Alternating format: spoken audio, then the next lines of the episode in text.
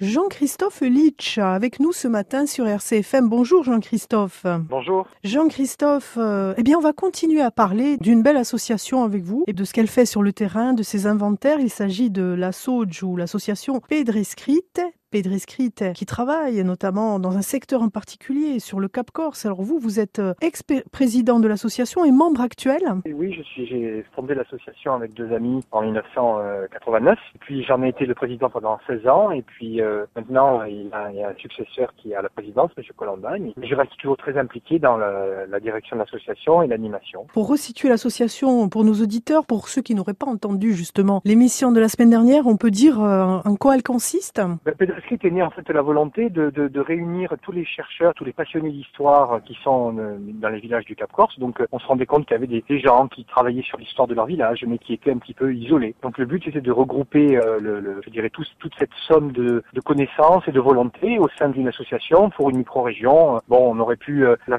dorée, par exemple, pourrait faire la même chose. La Castanige a un sens plus large, la Baleine un sens plus large. Voilà, nous on a fait sur le Cap parce que on est, euh, je suis originaire du Cap, donc. Et le but, donc, c'est de, regrouper tous ces chercheurs, de publier donc une revue d'histoire qui s'appelle La Chronique, hein, que nous éditons depuis euh, 30 euh, ans, et en même temps, euh, également de, faire des travaux supplémentaires.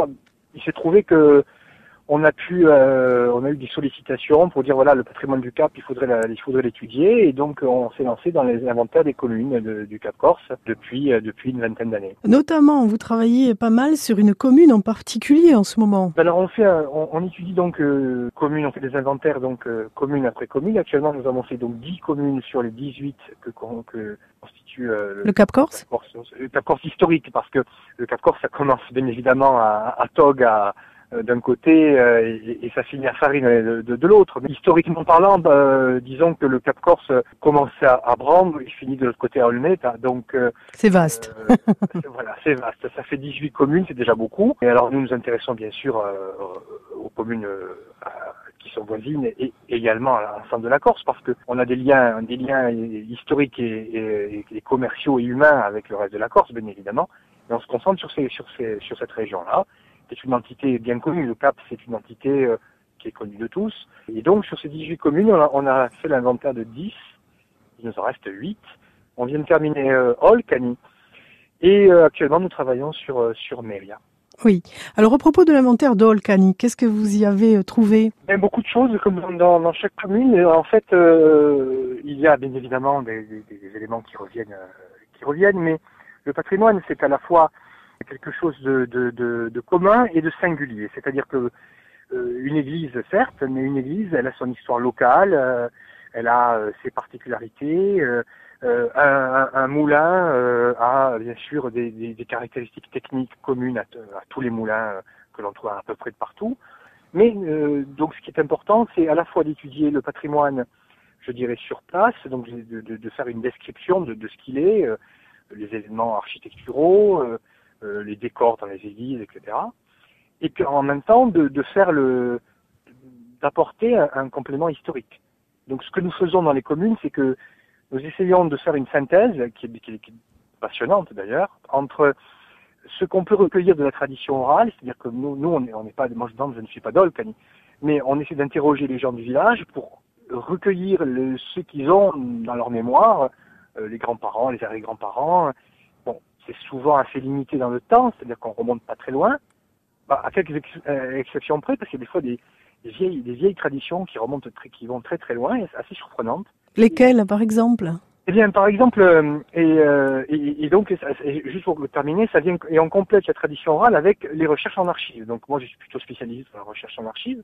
Et donc, quand on mélange euh, les documents d'archives anciens avec ce que les gens connaissent, eh bien, on arrive à un résultat qui est assez simple sympathique, on arrive à retrouver des choses. Et, pour répondre à votre question, on a trouvé donc dans les documents d'archives, notamment euh, dans une thèse, euh, que ce soit une question déjà ou des, travaux universitaires, il y a par exemple un mot à Hol qui était un, mot qui, est attesté 13e siècle dans des documents euh, religieux qui s'appelait Canaradia. Bon.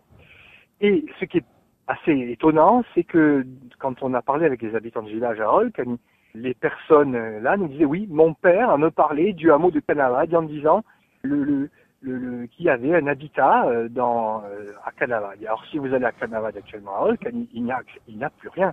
C'est-à-dire qu'il n'y a que des murs, des murs de, de jardin. Donc il y avait une, il y avait des habitants, il y avait des, des murs, des maisons.